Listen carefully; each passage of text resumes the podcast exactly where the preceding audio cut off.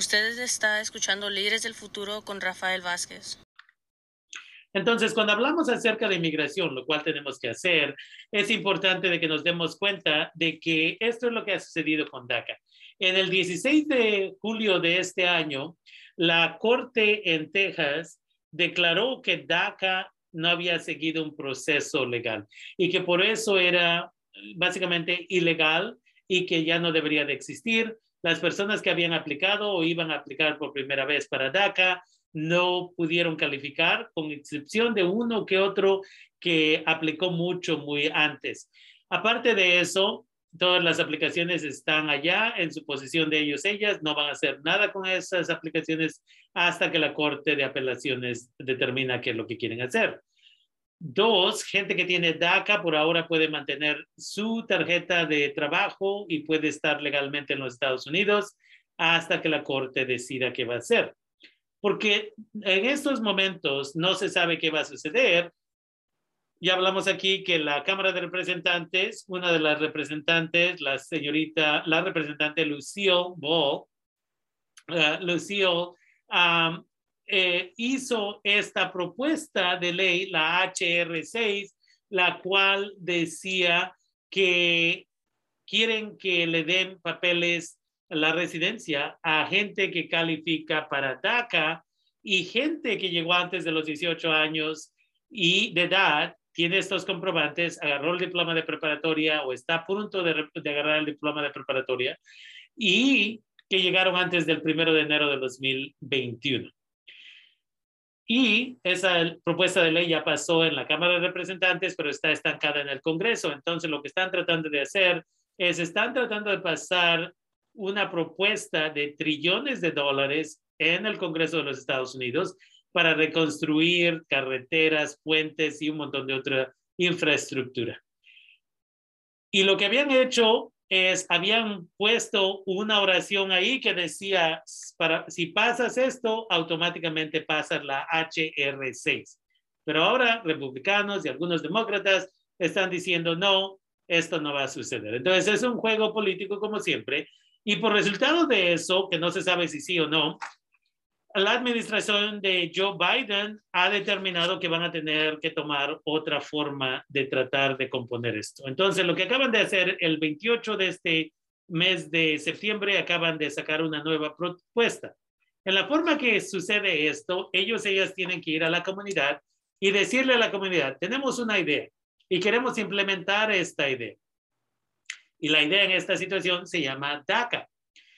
Y tienen que salir al público y escuchar por 60 días más o menos para ver cuáles son los comentarios que el público va a hacer. Y si la mayoría de los comentarios públicos son positivos y pueden justificar que esto exista, usualmente esto existe.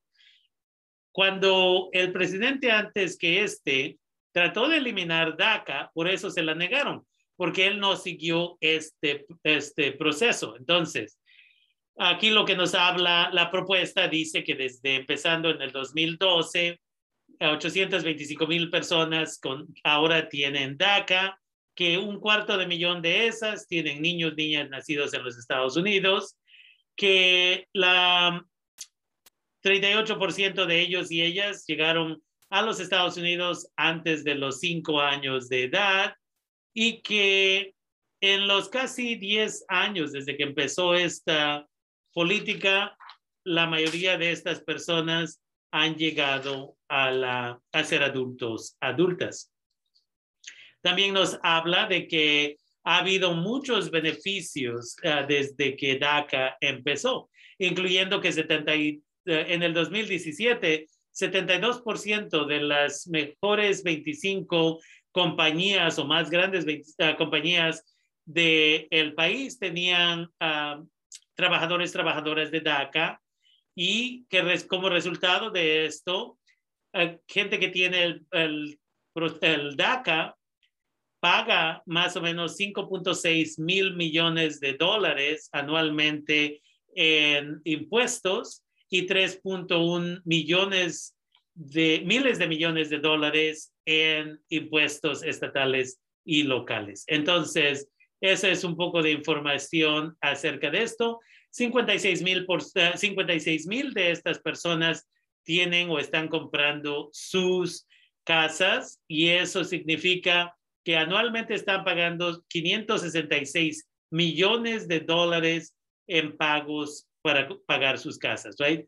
la hipoteca que le llaman. Entonces, es importante de que nos demos cuenta de que eh, gente que tiene DACA también paga anualmente 2.300 2.3 billones, disculpen, de dólares en renta y que estas personas viven en los 50 estados y el distrito de Colombia.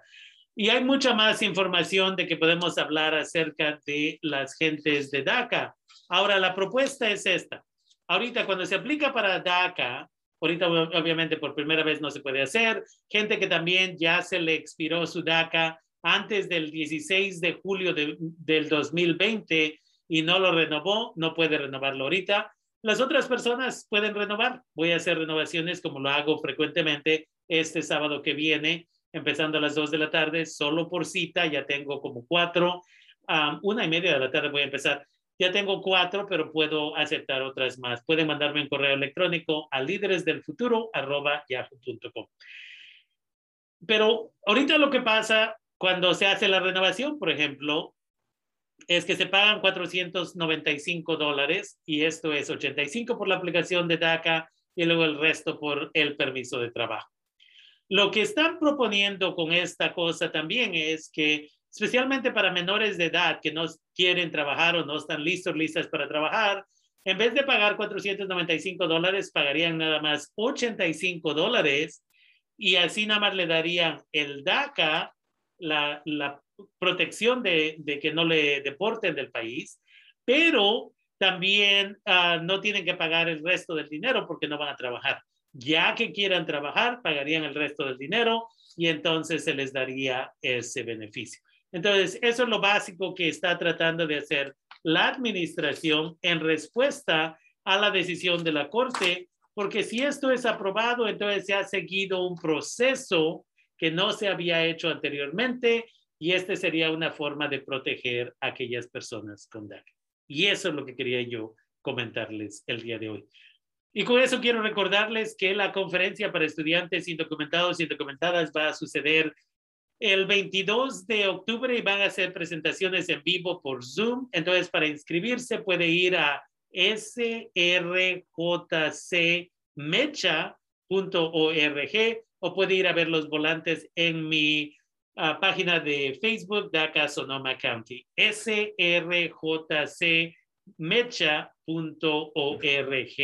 puede ir ya a inscribirse y se le van a mandar las ligas de todas las presentaciones que tendremos acerca, que incluyen los cargos que te, los crímenes que te pueden deportar, cómo pagar por la educación después de la preparatoria, cómo transferirse de un colegio comunitario a una universidad y mucho, mucho más. Entonces, eso es lo que queríamos avisarle a la comunidad. Y si van a ver la información, una vez más, en mi canal de YouTube, por favor, compártanlo con otras personas esta información va a aparecer en mi canal de YouTube esta noche y ahí en la descripción van a tener la liga directa para ir a inscribirse para la conferencia.